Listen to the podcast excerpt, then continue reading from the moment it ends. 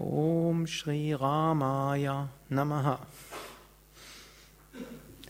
Morgen ist also Diwali, das Lichterfest. In Indien wird es gefeiert wie bei uns Weihnachten und Silvester zusammen.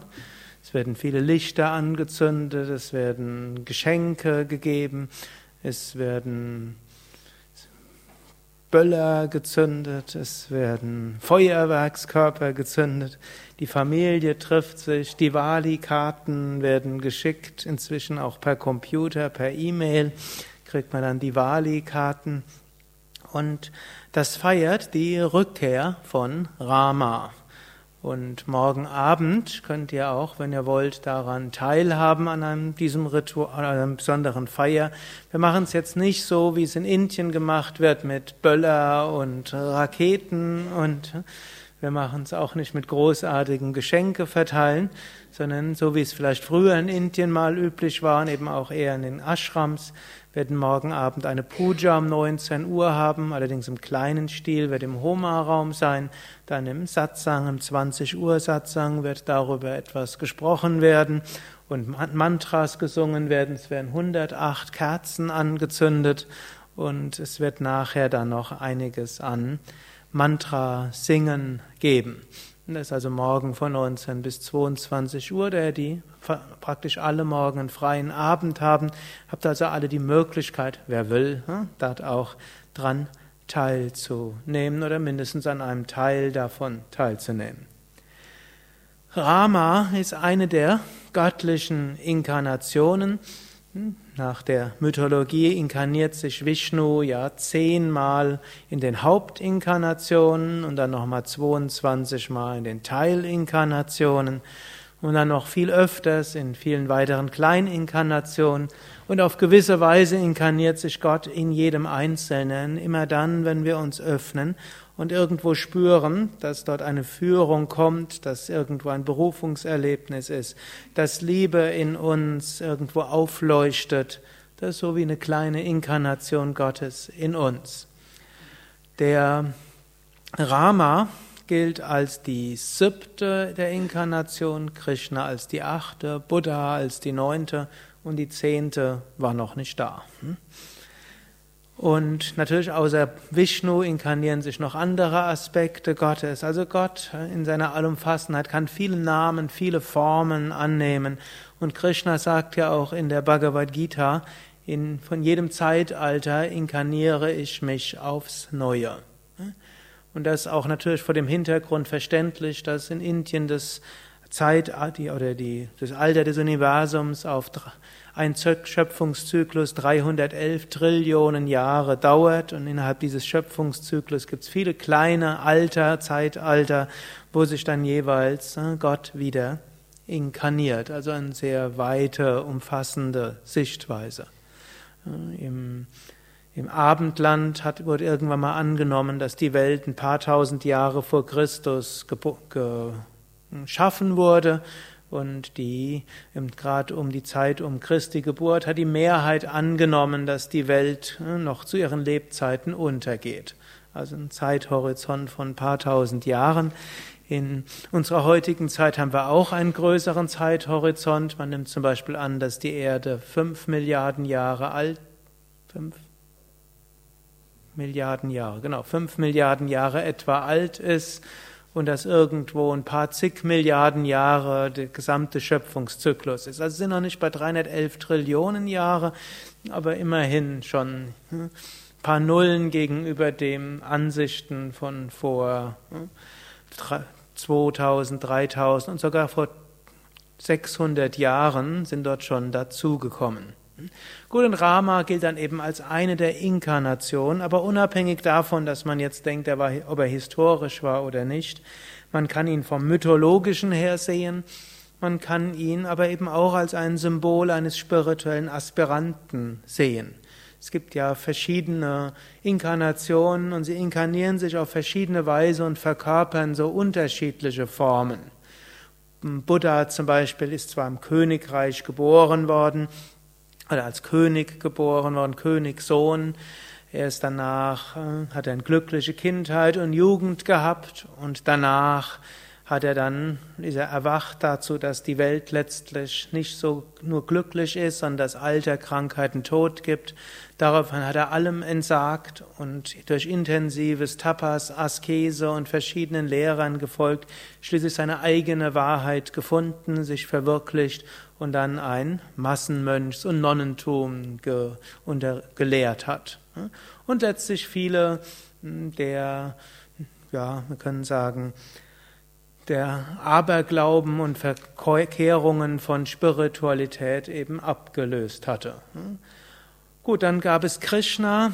Krishna gilt zwar auch als mit königlichem Geblüt, aber er ist geboren worden in einem Gefängnis, musste früh fliehen, in einem Hirten- und Nomadenstamm gewesen. Die Bilder von Krishna sind zwar meistens, so wie hier auch, so mit königlichem Geschmeide und allem, aber der Hirtenstamm, wo er aufgewachsen ist, das war kein Reicher, das Nomadenvölker, die waren im alten Indien nicht reich, sondern der ist eben relativ arm aufgewachsen und dann aber später hat, ist er König geworden, also etwas anderes, von einem, von Armut und großen Schwierigkeiten zum König. Wenn wir jetzt in eine andere Tradition gehen, Christentum, Jesus, Sohn von einem einfachen Zimmermann, dann muss der fliehen musste nach Ägypten, dann später zurückgekehrt, dann als Wanderprediger durch die Lande gegangen und dann mit hm, wahrscheinlich 30 Jahren, zwischen 30 und 40 wird er gewesen sein. Ganz sicher ist man nicht, weil man ja nicht weiß, wann er geboren wurde.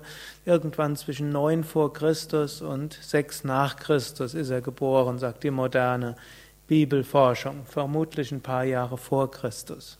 Das ist zwar jetzt paradox, das so zu sagen, aber das ist Gut, aber wie auch immer, jetzt 30 bis 40 Jahren hat ein einfaches Leben geführt. Und ein anderes Beispiel ist jetzt Rama. Rama, ne, ähnlich wie Buddha in Königreich geboren, wenn als Sohn eines Königs, aufgewachsen voller Pracht.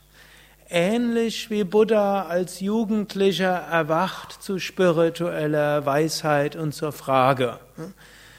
Anders als Buddha allerdings nicht dem Königreich entsagt, um Mönch zu werden, sondern weiter im Königreich erst geblieben, auch nach seinem Erwachen. Manche kennen die Geschichte, Teilnehmer der Yogalehrerausbildung haben vielleicht die Geschichte von Chudula und Shikitvacha gehört, die ist eben dem Rama erzählt worden, als er als Jugendlicher dort spirituelle Fragen sich gestellt hatte. Dann sollte Rama gekrönt werden, dann musste er aber ins Exil geschickt werden. Hm? Zusammen mit seiner, Frau, mit seiner Frau Sita ist er dann ins Exil gegangen. Nicht nur wurde er dem Königreich dort äh, rausgeworfen, noch dazu wurde ihm dann die Frau entführt. Und so erlebt, erlebte er vom größten Luxus und vom höchsten Ansehen, er soll beliebt sein, gewesen sein und allem, erlebte er, dass er alles verloren hatte. Dann aber fand er alles auch wieder. Die Sita hat er, wurde wieder mit ihr vereint. Dann kehrten sie zurück ins Königreich. Genau das wird ja an Diwali dann gefeiert, die Rückkehr von Rama ins Königreich. Dann wurde er doch gekrönt und dann begann Rama Raja, das heißt die ideale Herrschaft von Rama auf Erden. Da gibt es ja nochmal verschiedene, verschiedene wie Ende von Ramas Leben, so wie es ja auch die vier Evangelien gibt, die jedes Mal die Geschichte Jesus anders erzählen. Ich finde das ja eigentlich faszinierend. Das noch dazu, das fasziniert mich an der Bibel, dass dort im gleichen Buch vier verschiedene Geschichten von Jesus sind, die die Sachen zum Teil vollkommen anders erzählen und sie gelten alle als heilige Schrift. Wenn man, man kann es nicht stärker haben, dass solche Schriften nicht wörtlich zu verstehen sind, sondern dass man irgendwo einen Zugang finden muss und dass gerade durch die scheinbaren Unterschiede man versteht, es kommt nicht auf exakte historische Wahrheit an, es kommt sehr viel darauf an, dass man sich einstimmt auf die Essenz und so das Ganze verwirklicht. So gibt es das auch bei Rama, es gibt die Ramayana von Tulsi, es gibt die Ramayana von der erste war, wie heißt der nochmal? Valmiki Und dann gibt's noch zwei weitere, die dort bekannt sind. So gibt's unterschiedlichen Abschluss. Aber jedenfalls, wenn wir den einfachsten nehmen, die von Tulsi, das schließt, dass zum Schluss alles schön ist. Und so kann der spirituelle Weg des Aspiranten unterschiedlich sein. Dann kann am Anfang alles schön sein und dann verlassen wir allem und wir entsagen allem, wie Buddha. Es kann sein, dass am Anfang ganz schlimm war, so wie Krishna, und nachher das Leben großartig wird und man muss allerdings sagen, Krishna war zwar nachher König, aber er hat alle möglichen Herausforderungen gehabt und das Leben spiritualisieren, Krishna. Es kann sein, dass es am Anfang schön ist, dass nachher große Herausforderungen, Schwierigkeiten sind, wir durch viele Prüfungen kommen und nachher wieder in die Welt hineingehen, wie Rama. Es kann so sein wie Jesus, in einfachsten Verhältnissen aufwachsen, niemals zu Reichtum kommen, in einfachsten Verhältnissen weiter und in einfachsten Verhältnissen weiter lehren. So ist es schön, dass es so viele Inkarnationen hm, Gottes gibt oder man weiß ja nicht, ob es die wirklich gab oder nicht. Historisch ist noch nicht mal sicher, dass Jesus gelebt hat. Ich habe mal ein Buch gelesen von einem hm, Religionswissenschaftler, der behauptet hat, Jesus war die Erfindung von Paulus.